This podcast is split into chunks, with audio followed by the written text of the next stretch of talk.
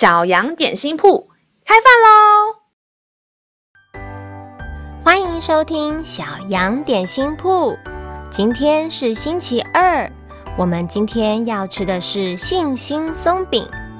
神的话能使我们灵命长大，让我们一同来享用这段关于信心的经文吧。今天的经文是在路加福音一章三十七节，因为出于神的话。没有一句不带能力的。亲爱的小朋友，你知道上帝在创造我们的时候，给了我们一个厉害的武器吗？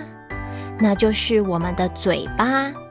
因为圣经上说，我们人是按着上帝的形象造的。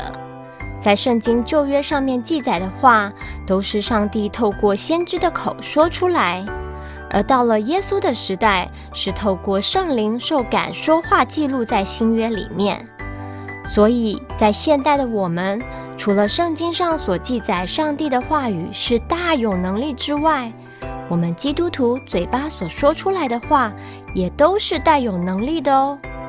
当我们知道我们有一个这么厉害的武器，作为基督徒的我们，当然要拿它来说赞美、祝福。